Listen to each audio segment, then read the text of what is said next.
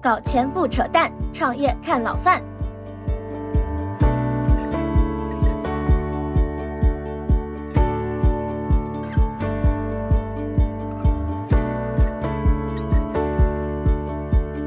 老范聊创业啊，今天又来了一位搞艺术商业的老朋友，陆伟，跟大家打个招呼。陆伟，老范好久不见啊！老范聊创业，呃，这个节目我经常听，我觉得特别有意思。这是我可能是因为这个节目而去下载的小宇宙。好的，谢谢陆总呢。我简单介绍一下啊，我跟他认识呢，差不多是八年前的事了。他是也是我们人大的校友，其实他是学金融出身的，后来。各种阴差阳错进入了一个电影行业啊，在他进电影圈之前呢，电影圈呢是有一个三不投的，不投动画电影，不投艺术电影，不投纪录片，这种大家都觉得不挣钱。结果呢，这个老哥进来之后啊，都投了，而且呢还都创了三个行业的记录。动画片做了一个《大圣归来》，算是现象级的，改编了很多很多的游戏规则。纪录片做了一个叫《喜马拉雅天梯》。艺术电影呢，做了一部《冈仁波齐》，后面两部都是一个口碑非常非常好，而且商业在这个品类里也很不错的片子啊。另外呢，陆伟呢还有一些创新的搞法，比如说电影众筹这个行业，我记得就是陆伟带到这个行业里面来的。特别是我们现在耳熟能详说自来水这个概念啊，应该是陆伟发明的。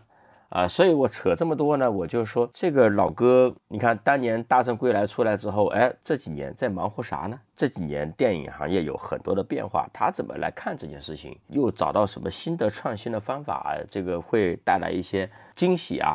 咱们就切入正题，聊一聊这些事儿。那么我们先还是得从《大圣归来》聊起啊，这个绕不过去。就一五年，《大圣归来》是一部非常石破天惊的一部作品。如果说《大圣归来》当年是一个叫做呃社交媒体营销自来水红利这么一个表现啊，今天的媒体环境和那个时候完全不同了，抖音、小红书、B 站等等等等很多啊。那么你觉得在这个不同的平台上面做宣发、做发行啊，各自有什么样的一个你理解啊？今天的电影的宣传的这个玩法和当年比？你觉得又有了哪些的变化呢？我觉得这是一个很好的问题，因为这也是一个这一个暑期档里边大家在讨论的问题。呃，从本质上，我觉得电影的营销没有发生改变，就是说你要把一个比较好的作品，然后通过一个比较适当的途径，然后卖给你比较正确的这个观众，这是一个基本逻辑。但是呢，但是场景发生改变了。刚才说的，那今天我们看到的是抖音，看到的是视频号。看到小红书啊，看到的是微博。那在呃十年前、八年前呢，那我们的那个时候是贴吧，那个时候是 QQ 空间啊，那个时候是 B 站和微博。那微博是个放大器，那其他的几个平台更是垂直一个用户群体。那我们在看今天这个暑期档的这些片子的时候，呃，其实这个暑期档我最近一直在和不同的电影圈的朋友。呃，有制片的，有导演啊，有发行的，有营销的，还有放映的，在沟通，在聊。大家大部分人都是看走眼了，啊，包括我在内也是一样的。那为什么会看走眼呢？因为就疫情后的状态和疫情中和疫情前的状态，观众的状态和观众对电影的这个选择和他们愿意就是参与的这个方式发生了一个，我觉得是一个转折转折性的一个变化。啊，原来呢，大家可能会会被这种营销号啊，还有一些呃电影产品技术类型啊，这个叫方法论的一些一些对于电影审美向的东西可能会被影响，然后朋友圈也会分享一些你比较好的表演啊，比较好的声音啊，比较好的故事啊，等等等等，啪啪啪。那那现在你看这一个手机档里边，大家可能更加关注的是，哎，这个电影给我带来什么样的一个情绪，或者它能化解我们的什么情绪？我愿意分享什么情绪，我愿意参与什么情绪，就大家都在把情绪的这个价值和情绪功能放在了一个更加靠前的一个。那说明我是觉得疫情中间，大家整个中国的观众在疫情后的时候，他的这把自己的状态和自己的生活、自己的情感，呃，然后借助电影，可能就进行了一次比较大的一次放松和消解。这是我看到的一个大的状态啊。就是从营销的层面上，我是觉得有很多变化，但是这个变化呢，平台会带来变化，但是更重要的是内容和你的这个社会情绪之间的这个连接，就怎么和观众带来带来共情，这个是我可能看到的。比如说咱们暑期的几个大的爆款，你觉得它是切中了什么情绪呢？暑期档的片子我基本上都看了啊。呃，那你譬如说这个呃，消失的他，咱们从六月二十二号开始上映的这个片子，他看到的是一个有真实事件有为背景的，但是呢，我们看到是个是一个手撕渣男的片儿，对吧？但是渣男文化在这些年，还有女权文化在这些年，在整个的社会的这个媒介层面上，大家都把一些声音啊。给放出来，给给放大，或者是给怎么平权啊？就整个的这个意识里边，原来的话没有像这种片子，在我们普通类型上看，它可能就是一个中等票房量的一个片子吧。那没想到它一下子变成了手机党的一个引爆片。对，那你看《八角笼中》，《八角笼中》当时我在呃六月份的时候，在广州院线推介会的时候看过它的这个呃那个预告片和它的一些推介资料。当时我就判断，我说如果这个片子的故事过关，那王宝强这一把可能就成了。但是呢，我们当时也我自己判断也是说，它可能会也是个中等体量的一个票房，但是没想到一下子变成了一个像二十几亿的一个片子。就是说你能看到一点趋势，但是你没有想到它一下子卖出来这么好。这一点的话，我和院线的朋友们沟通，大家也都觉得啊很惊讶，为什么社会的反馈是个这样的？为什么观众反馈是这样的？我觉得这个行当里边和可能和消费品啊和其他行当都差不多，就事后都能总结出非常多的经验啊，非常多的案例。但是过程之中，其实每个人在关注的时候反馈是非常不一样的。包括我的朋友余舟他们推的这个《长安三万里》，那这个片子明显的是一个，那大家一看就喜欢嘛。一个是呃，今天特别是这个状态，大家回到唐朝的状态，从盛唐到他的唐后期。我们看到了一些是高适和李白这些人，他的人生和我们在过去的这些这些年的这个经历，其实有很多的这种共情感。后来被大家演绎成是一个背诗的片儿，我觉得这就是有一点点叫什么？那社会的共识达成了一个叫我们要再补一课也好，我们要干嘛也好，那就说明我们现在的一个教育大家喜喜欢，可能是往这方面去聊呗。后面还有几个片子，我觉得每个片子都不太一样，但是你看到的大家看到的可能都是情绪吧。那这两年我们也非常明显的感觉到啊，好莱坞在中国的院线的票房集体退潮，对吧？那你觉得这个背后是什么？就是这种中国的国产电影占据票房的主流位置，有人说各种原因啊，什么内容啊、价值观啊、什么工业化生产啊、接地气啊什么玩意儿的，你怎么看这件事情？这个本质上还是电影的问题。就像马丁斯科塞斯说，现在好莱坞已经堕落了嘛。他说：“现在大家拍的都是面向主题公园，面向科技，面向巴拉巴拉那些东西的。但是电影本身在哪儿呢？就 cinema 在哪儿呢？就是马丁斯科塞斯这个老先生，因为我是非常非常喜欢这个导演的，啊，他和科波拉、和斯皮尔伯格、和乔治卢卡斯，对，还有 Walter Bosch，就这一帮人，他是创造了新好莱坞运动、新好莱坞主义的这帮人。他们在七十年代是一个极其先锋的人。”那今天来讲，他们呃，马丁斯科塞斯说这句话的时候说啊，漫威啊，他们拍的是叫主题公园片，呃，不再是 cinema 的时候，还有很多人在反对他，但是他不知道当年这个老兄是一个革命者，他当时手是是是举旗的人，他们这几个人，他维护的是 cinema 的尊严，就是这和刚才咱们说的呃流媒体啊，说这个短视频平台啊，这是两种文化，但是呢，我们要去影院看看的还是 cinema 的东西。这个是比较好的。今天的观众来看，他想吃什么东西，就像说，那我们我可以吃大餐，我也可以吃小卖部的东西，是吧？可以吃夜市的东西。但是呢，我是觉得，如果全部都去拍这个，都去做这个小卖铺也不太对，都是做夜市的小摊也不太对啊。但是就是好莱坞这些年，我是觉得他们更加的遵循的是一个套路。那这个套路现在大家已经看明白了，已经看够了。就是你用再大的工业设计，你再用再大的视觉，但是你的基本的故事的情感和故事的人设，全部都是看到一就知道三了，那就那就没没意思了。我是觉得还是好莱坞自己本身的问题。中国电影来讲，我觉得我们在工业水平还有在很多的方面呢，和好莱坞还有一定的差距啊。但是你会想，中国的故事它更接地气呀。但是接地气和刚才咱们上一个话题说的这个暑期档的情绪是一样的呀。我可能我的故事，可能我的完成度，我的我的演员，我的剧本还没有像好莱坞的某些片子那么好。但是呢，我的东西是中国人闭着的闭着眼睛都可以明白的，一看这个嘴角就知道下面他的举举措是什么东西，就是还有一种文化的认同感，还有文化的在地性，我可觉得可能是未来几年大家更加的，我觉得是就是需要关注的。明白。那你今天你比如说把电影想做成一个爆款啊，或者叫大爆款，应该是你包括你周围的各种各样的人每天在研究这个事儿，对吧？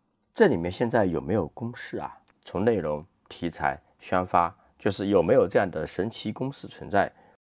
我是曾经大概也总总结了一些东西，在一六、一七、一八年的状态。今天来讲，我觉得所有的套路公式都被打破了。但是呢，一个产品设计有基本的逻辑和它的准则。那你譬如说电影这件事情，那你必须先把你的三观做好的，对你的世界世界观，对吧？你的这个价值观啊，你的角色的人生观，你都要做好的。怎么叫把三观做好呀？这是电影背后的东西。这是文本背后的东西，呃，因为电影来讲，它最后你看到的，就像李安导演说的，我看到的不是所谓的故事叙事是什么样子，我不看的演员表演的怎么样子，我看的是个 moment，呃，我看的是一个元素，我觉得这个东西需要电影化表演，它只有电影才能表现的更好，这是李安导演的这个观点，这是大导演啊，他已经看山又是山的时阶段了。他超越了方法论了，我觉得在这个层面上，但是呢，我们自己在做电影的时候，我们必须还得有一套方法论，除非我们变成了艺术家，变成了真正的大导演了，是吧？但是我现在团队，我觉得还没有到那一点啊。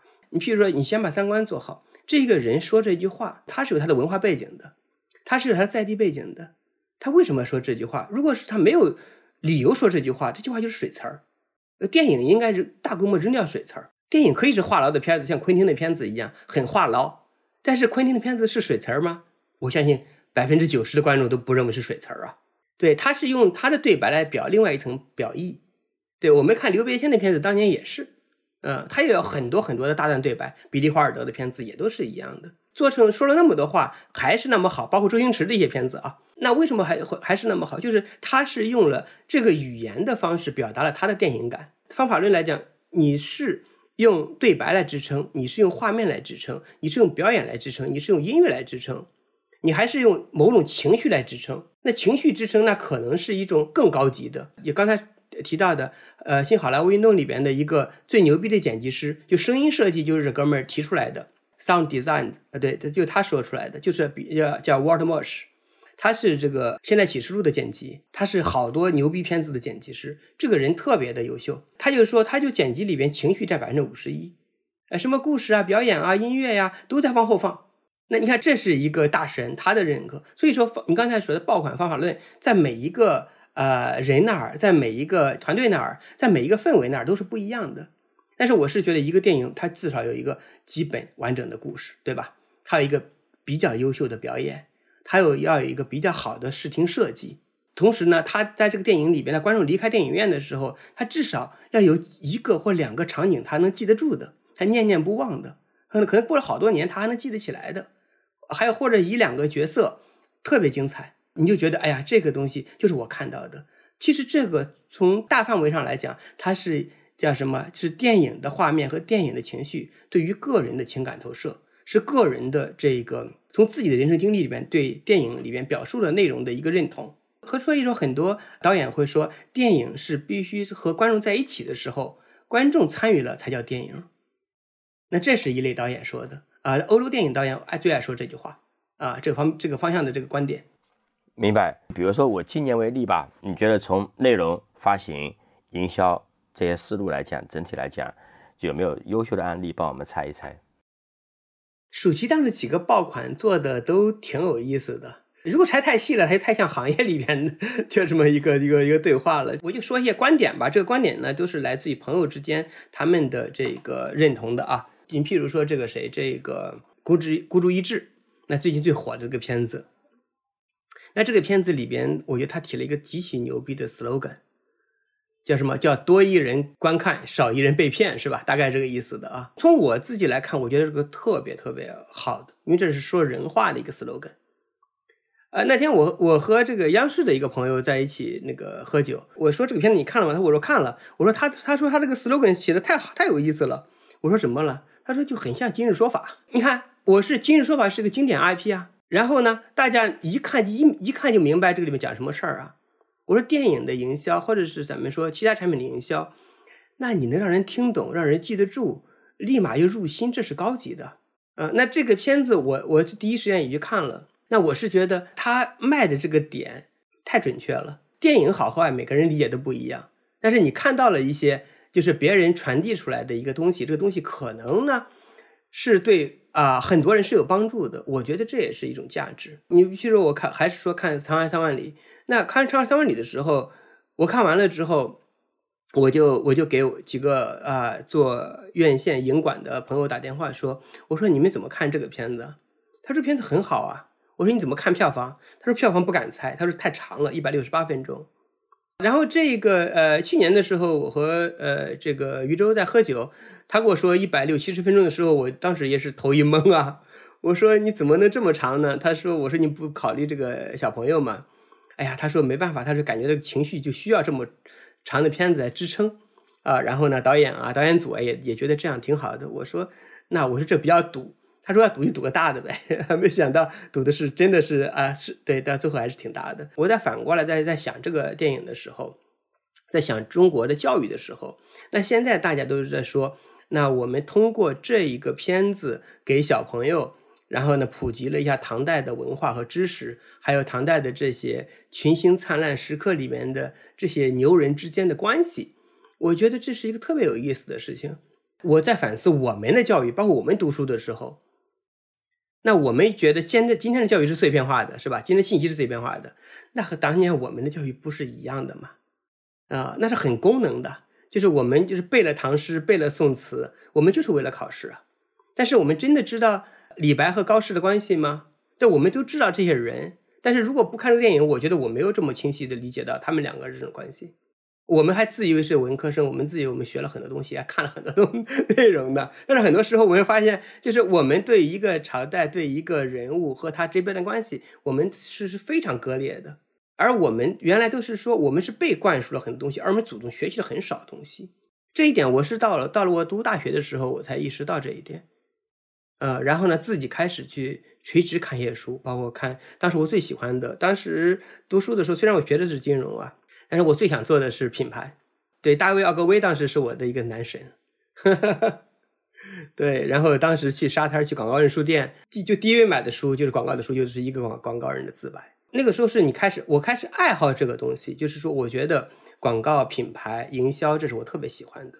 然后呢，第二个东西是艺术。不一定看得懂，但是经常会去海淀书城啊啊，海淀图书城里边去看那些哲学和艺术的书，就这些经历特别有意思。是，是你在专业课之外，你突然发现你的爱好了，那个爱好呢，和我们当年在读书、天天背书、天天考试是完全不一样的。但是你看，我们二十几年过去了，今天的小朋友他们在影院里边，他们在看一个一个的碎片，他们通过这一个个的碎片总结呃组合成自己的一个知识结构。这一个时代，一个朝代结构，我觉得也是挺好的。我觉得像《长安三万里》这种片子，就这种叫什么，提供了一个时代的背景的片子，我觉得是挺有意思的，挺有价值的。嗯，它不但它不仅仅一个，我觉得提供了一种情绪价值，它还提供了一些就是在历史人文的价值。那陆伟啊，你作为一个电影的出品人啊，你今天比如说我们今天做一个电影，它是怎么样的一个？传局的方式有一些怎么样的变化？就各方的利益在里面，对吧？呃，从投资人呐，包括这个制作团队呀，啊，包括你啊，包括院线啊，等等等等啊。特别是说在短视频啊，这个网络啊，各种各样的冲击之下，这个游戏这个生意本身啊，因为我们一般只看作品，不管生意嘛。那么老范聊创业毕竟是一个咱们创业节目嘛。这里我插一句啊，有的听众还不知道，我们节目是有听友群的。因为我们的定位呢是做老钱和新人的链接者，上市公司和创业者的链接者。群里面呢，除了访谈嘉宾、创业公司的创始人、媒体网红 KOL，还有很多投资人，还有啊上市公司的很多高管，还有一些富豪或者说富豪家族的二代等等等等啊。大家平时老说我是叫超级链接者吧，啊，因为人生的大部分的机遇啊，其实是来自于链接的。加入方式可以看一下节目详情页面，或者呢，微信搜索“老范聊创业小助手”的这一串字的首字母小写小助手会拉你进群，在群里面呢可以比较自由的交流。希望呢你在群里面能够碰到一些有意思的人，或者发现一些有价值的事儿。就这个生意本身，目前这个行业是一个怎么样的一个变化和一个一个一个趋势啊？电影呃这几年的变化特别的大，呃，电影行业应该是呃一八年一九年，呃是最先被调控的行业。后来就是电影这个行当的资本化的路径全被取消了嘛，锁死了。疫情三年呢，我估计啊，可能得有个百分之八九十的电影公司就注册电影公司可能都消失了。能活下来的公司，应该是手里边还都有一些不错的资产的，并不代表那些离开的公司他手里没有资产，但是呢，就是各种原因吧。电影行业现在的从它的这个商业环境上。不是那么的好，就是暑期档很好，春节档很好，但是五一档你看就平时就就没那么好啊。但是我们看到的能上映的片子，只是电影这行业里边的极少数。我估计是我们每一年啊一两千部的登记的片子里边，能够上映的片子也就是几百部吧，少几百部。然后呢，能够出来票房成绩的，能够回本的片子百十部，哈哈，呃也差不多了。因为从一九年之后，资本这个行当。基本上是很少在往电影里边去投钱了，而电影呢又是一个投资驱动的这个行当，如果没有就是外界的资本进来，电影只靠电影圈的内生力量去做电影，这个行业只能是越做越小，不可能越做越大的。这一点不是我今天做了个结论判断。那你看看英国，你看德国，你看法国，看意大利，是吧？看日本，看韩国，这都是在我们身边看见的。就这些公国家的电影，你还能说出来一年有几部电影？他们除了文艺片、艺术电影、纪录电影啊，这是被国家这个叫什么呃文化资金支持的政策支持的电影，还有一些机构就是作为 sponsor 去赞助的电影。但商业电影几乎就没有几部了，有些电影一些国家几乎就没了，因为商业电影它是靠商业市场融资和回报的。它是需要新钱进来的。电影这个行当是一个，至少今天我还认为是个高风险行当。它更像 VC，电影的上映更像 IPO。就是说，一个电影公司你投这个，你都投一部，如果是这一部折了呢，你可能是五部、十部一起投吧，可能中间有一两部是爆了，有可能一部爆了就可能把所有的这个本钱都回来了，可另外一部爆的就可能你把钱赚回来了。就是我们看好莱坞的五大电影公司也是一样的逻辑，他们每年投那么多电影，真正不好的是极少数的。而好莱坞背后是有华尔街支持着呢，还有全球的资本资资金和观众支持着呢。中国当下是没有这个空间的。原来从金融行业里边到这个行业里边来，当时就觉得至少自己可以是一个桥梁吧，啊，然后呢能够帮助这个行业找到更好的项目，也找到更好的资金对接。然后，所以我把自己定为这个出品人的这个身份。但是做着做着会做越来越深入，然后呢会参与更多的制片啊，参与探讨的创意啊。但是这个事情，你说这是对呢还是不对呢？我今天也没办法做判断。可能再过个十年二十年，回头想想自己的这个经历，可能是做一个叫什么判断，可能更更理性、更客观一点。现在这个行当里边，我觉得是我自己是谨慎乐观的，除非是中国把这个行当的上市。啊，资本并购是能够再打开，不然的话，这个行业是不具有资本投资价值了，只具有可能局部的。如果它不具有资本投资价值，它可能会有一些资金投资价值。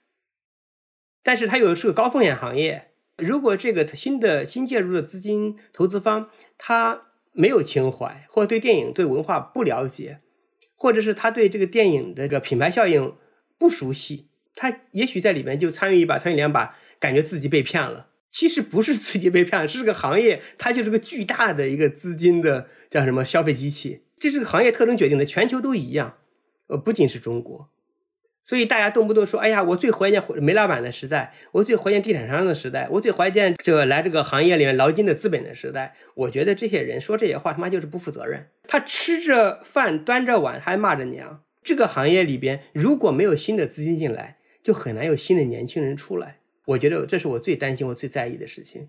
如果一个行业没有年轻人进来，那你觉得它未来的活力和朝气在哪儿呢？现在这个行业里边，你看到没有新的钱和很多的年轻人进来吗？我印象中，很多年轻人都想做电影行业啊。是有很多呀，但是没机会呀，没有新项目呀。就是项目是用资金堆起来的。譬如说，我们普通爱说一句话，就说你可能看了十个剧本，签了十个剧本，要投要要推的，到最后可能能只能出来一两个电影。但是这一两个电影呢，有可能在半途而废了，在过程中就就夭折了。有可能是拍了完了也不一定上映了。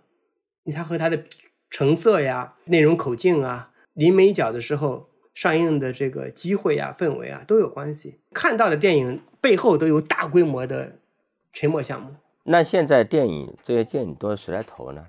呃，目前还都是这传统的几大电影公司、几大电影机构。你像我，基本上是和电影圈玩的很少的。我是一个走在电影圈边缘的一个人。好多呃朋友拿着自己的项目，拿着自己的剧本，一年一年的在参加各种活动，参加各种局。但其实项目推动也非常的不尽理想吧。讲到电影商业啊，很多人在聊 IP 这个事情，大家觉得说中国的电影的 IP，特别是 IP 的衍生的变现啊，这方面做的不够好，所以呢，没有一个长期稳定的变现方式。相对比，很多人觉得日本的、美国的会做得更加的好。这个事情你应该有很多的思考啊。我想请教一下，就是对于中国的电影公司，或者说对于国内外吧，就是电影玩 IP、玩衍生品这件事情，有你有一些。哪些角度，你的一些思考和你的一些观察实践，因为这个事情大家聊了很多，但我也老觉得聊得不过瘾。就是说，我们做动画电影一定会想 IP 这个事情的。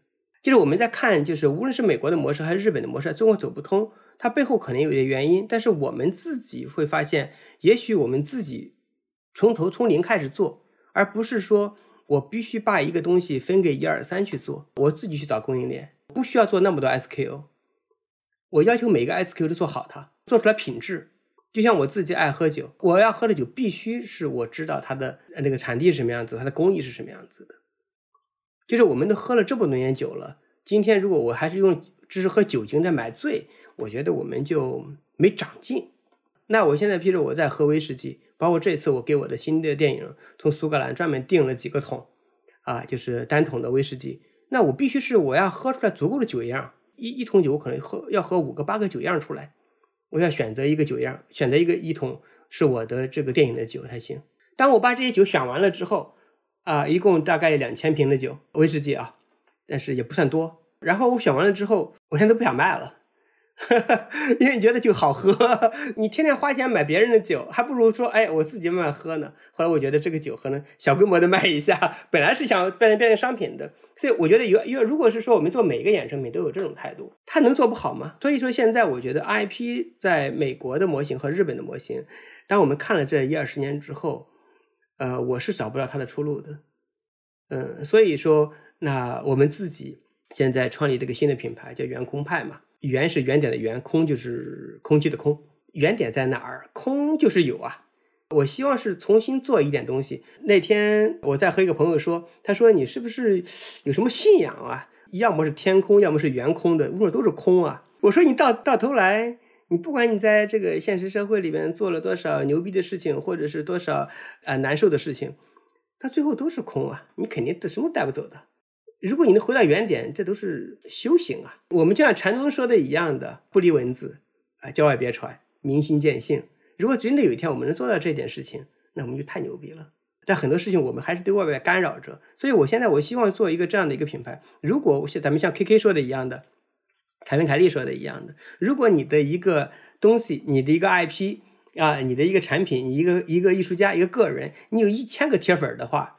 你这一辈子过得会特别爽，所以说我现在想着我能不能啊，你的这个啊老范聊创业很厉害啊，已经有两万多了，呃，所以我也希望呃像黄皮这样的黄皮呀、大圣啊，我们这样的电影，我希望每一个地方我能找到一千个铁粉，未来我愿意和这些铁粉一起开店，一起做生意，我绝对不要把我的 IP 授权给一个我不熟悉的人，我不熟悉的供应链，我不熟悉的渠道。我希望我的每一个衍生品未来可能都是限量的。如果是我我要开店的话啊，可能都是要限量的。你不要做所有人的做所有的生意，你就做你自己喜欢的、自己能把握得住的生意就够了。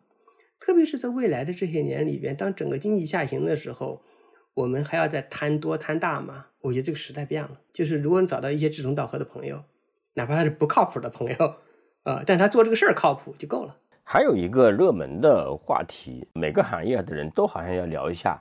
我也想问问你啊，你觉得 AI 这个事儿对电影行业，包括特别是你是做动画啊，对于你这个行业会有目前你能看得见的有哪些会有带来一些冲击影响或者价值吗？对我们这个行业，反正对我们公司，我觉得是影响巨大。就 AIGC 这一块儿，一个动画电影最难的之一啊，就是你的美术风格的建立。原来呢，我们就要需要找很多的人来帮助我们，然后建立我们美术风格，要画很多很多图。我们说作为测试吧，对风格的建立、风格探索。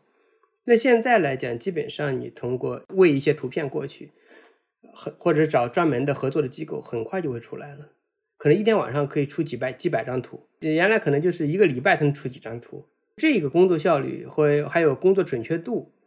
啊，我是觉得是一个非常大的帮助，这是其一，在美术层面上。第二个层面上呢，其实是我们的生产流程，它把你的制片体系给大规模的优化了。你原来可能需要十个八个的执行制片、制片助理的，可能 AI 这个后后台的这个对称体系、数据和信息对称体系，两三个人可能就差不多了，反而是信息的效率更高。第三点，我觉得未来，特别是在这个我们做动画电影，它都是基于数据的嘛，在数据里边的这个复制和共享和替代变化特别快。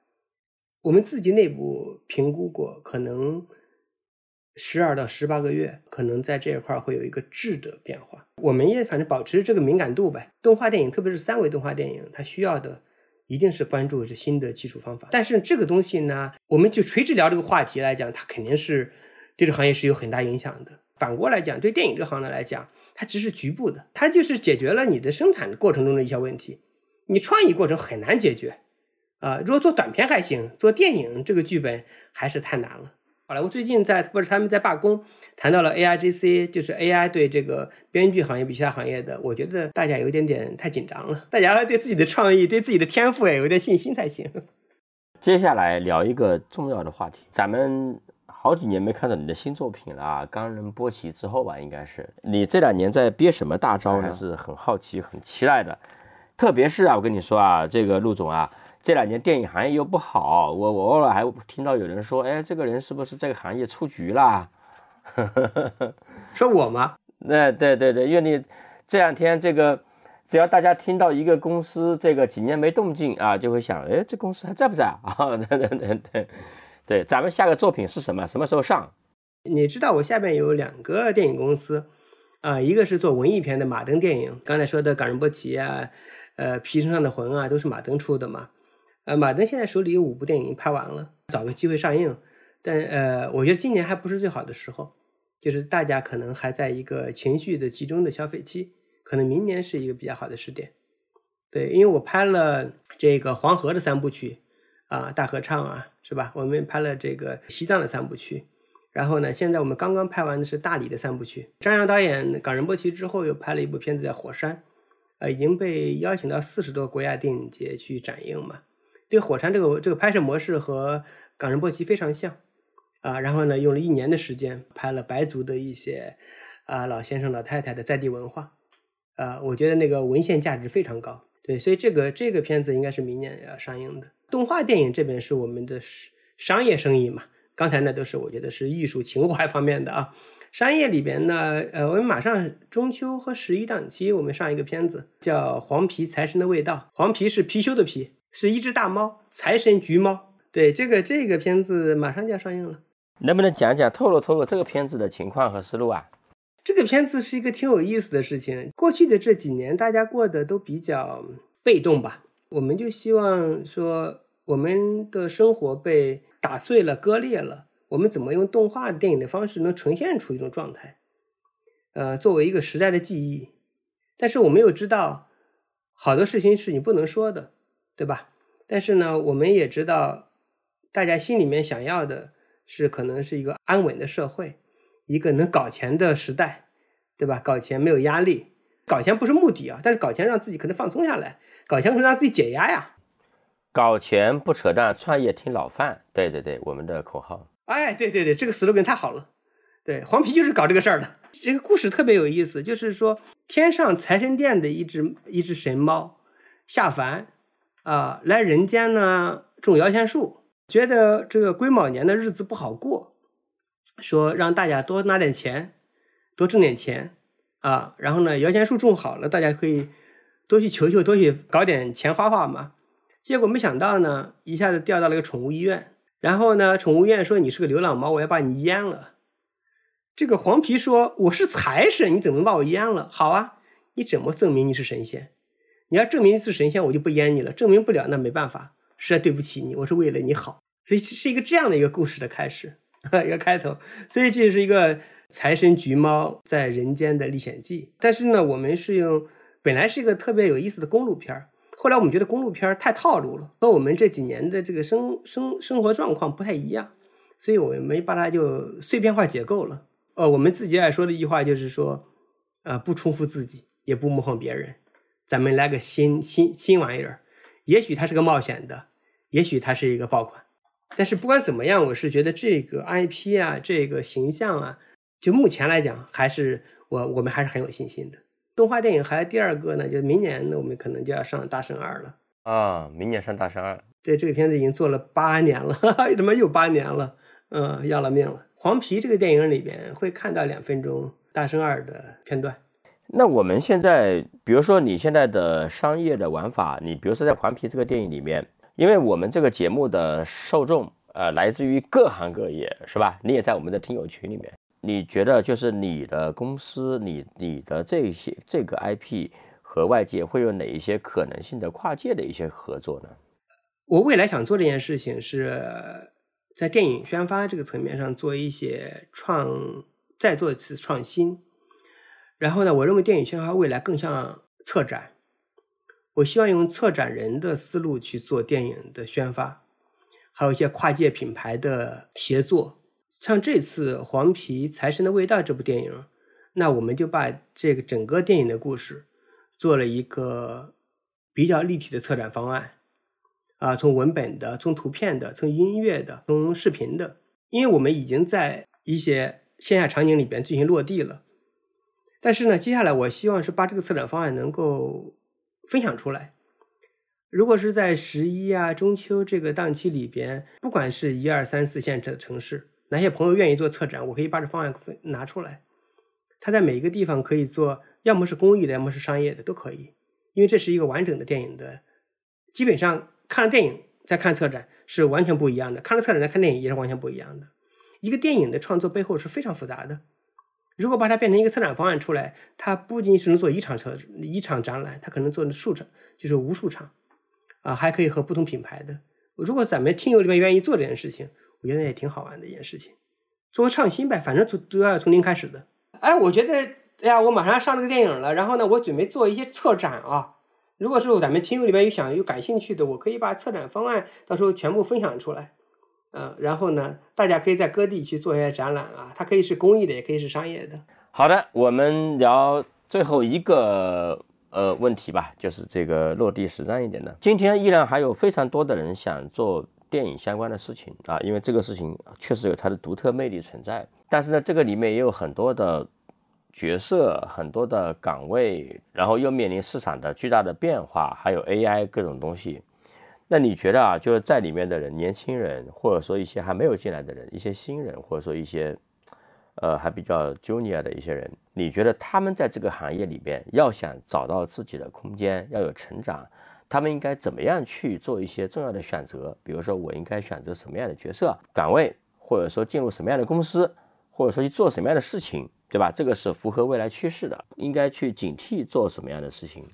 这两年有不少的朋友吧，也问我，特别是咱们，你你知道，就你也知道，咱们做金融的这帮同学们啊，还有朋友们，呃，他们都在面临着，就是自己的二代要不要选一个，要不要进入金融行业。我的投资人都两三个做去学导演呢，对对对，然后呢，他们就问我，我的一个建议是说，我觉得现在能不学金融就不学金融，虽然我是学金融的，对，因为我觉得金融是两个方面吧，一个方面呢，金融是个特别专业的行业，如果决定一辈子做金融，就学金融，呃，我觉得中国的现实是在金融的这维度上，不是专业或人才多的问题，是非常不专业的问题。无论从一般市场还是从专业市场，他们忽略了一个东西：金融是现代社会里边一个多么重要的一个一个媒介、一个工具。就是我觉得金融，如如果他不是爱金融，就不要去学金融。金融不是一个最好的赚钱工具。金融它在某一种在现在无数人行业里边，它就是个服务业了。嗯，我觉得是爱做才是对金融、对这个社会、对当代社会的负责，或对自己投资人和 LP 的负责。我身边发生的案例吧，包括我一些做我的一些投资人，还有我的一些做金融的朋友问我，他们小孩未来学什么？我我给他们，我爱给他们说的，我说几个方向啊。我觉得如果是进电影呢，就去学故事吧。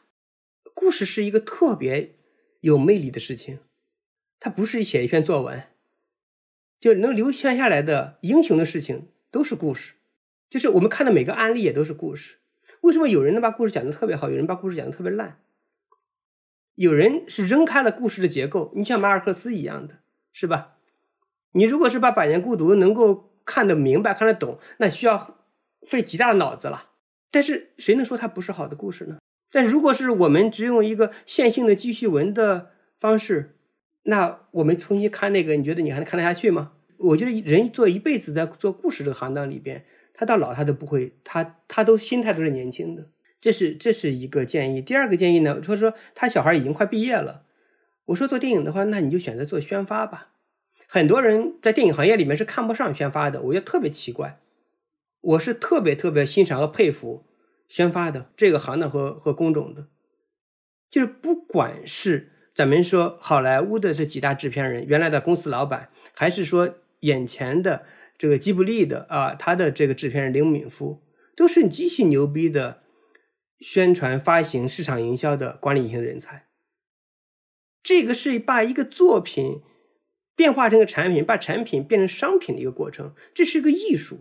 你要懂社会情绪，懂人性，懂内容，懂一般的这个产品规则，你才能把这个事情做好。宣发不仅仅是推销，不仅仅是我们说的它比较 low，它比较没有技术含量，它是极具有技术含量和情和情操、情感、情绪的价值的情商的一个一个是工作。因为我觉得你不了解观众，不了解市场，不了解渠道，不了解媒介，你怎么能把电影卖好？反过来讲，你怎么能去影响你的编剧、你的导演、你的产品经、你的产品的这个这个制片，是吧？你怎么能让他们做一个？反馈给他们有价值的信息，让他们帮助他们做一个更好的作品出来呢？不可能的。所以说，电影卖不好，导演会骂制片人，制片人会骂出品人，出品人会骂宣发人员，是吧？都说你们这帮人影响了我，他干扰了我，那么扯淡！是你自己能力不够。对，我觉得好多事情都是这样子，我们都在抱怨别人，要关照一下自己，我们自己的内容，我们自己是不是准备足够足够准备好了？我觉得，如果还没有开始学。就可以进入故事这个阶段。如果是已经学完了，想进入行业，可以进入宣发的阶段。一个方面是从原创的零点开始、原点开始；一个从市场端开始，两边往里边汇了。我觉得这是一个进入行进入这个行业比较好的这个路径。然后呢，那对那些说他不想进电影行业里边的，我一般啊给他们爱说的说，你要么学哲学，要么学艺术史。为什么？这不是这个大家认为找不到工作的行业吗？嗯。我觉得哲学是一个更高级的无用之学，啊，那无用之学才是真正有用啊！因为在过去这三十年里边，我们天天都是过着明天比今天好，后天比明天好的过程，我们都是看多的。如果未来五到十年我们不不再能看多了呢？那我们如何让我们自己能够过的这一生过得情绪稳定、家庭幸福呢？如果这些功利之功利的一些学科，不再能帮助到我们实现了我们过去二十年实现不了的，就是那个路径了呢。反而我觉得哲学是帮助更多。另外一点，我觉得艺术史啊，艺术史是比较准确的历史吧，比较正确的历史。另外又懂了艺术，还懂了历史，还懂了，因为艺术史里面写是特别关注是艺术家，艺术家特别关注的是他当年的叫什么这个赞助人 sponsor 啊，然后他当年的赞助人就是当年的那个社会里边的主导的参与者。所以你看意大利的艺术史，你会发现哦，我觉得哦，原来这时代是这样子的。而艺术史里面另外一点就是一个政治和经济和外交和战争史。所以艺术史是我觉得我是特别建议我原来学我学金融的这帮校友们，他们小孩可以去学一学的，反正家里也不太缺钱，呃，可以未来在下一代里面多培培养一些文化艺术方面的这种这个方向。好，非常意外，也非常有启发。好的，感谢陆伟啊，今天有很多很有意思的事儿啊，很有意思的话题。那么也期待你的新的电影大卖。好的，跟大家道个别呗。好，谢谢，谢谢老范。好的。今天的节目就到这里，感谢大家的收听。同时，我们也特意为喜爱老范聊创业的听众朋友们开启了听友群计划，欢迎对创业感兴趣、想认识更多创业者的听众朋友们加入。具体加入方式可点击单集节目介绍查看。我们下期再见。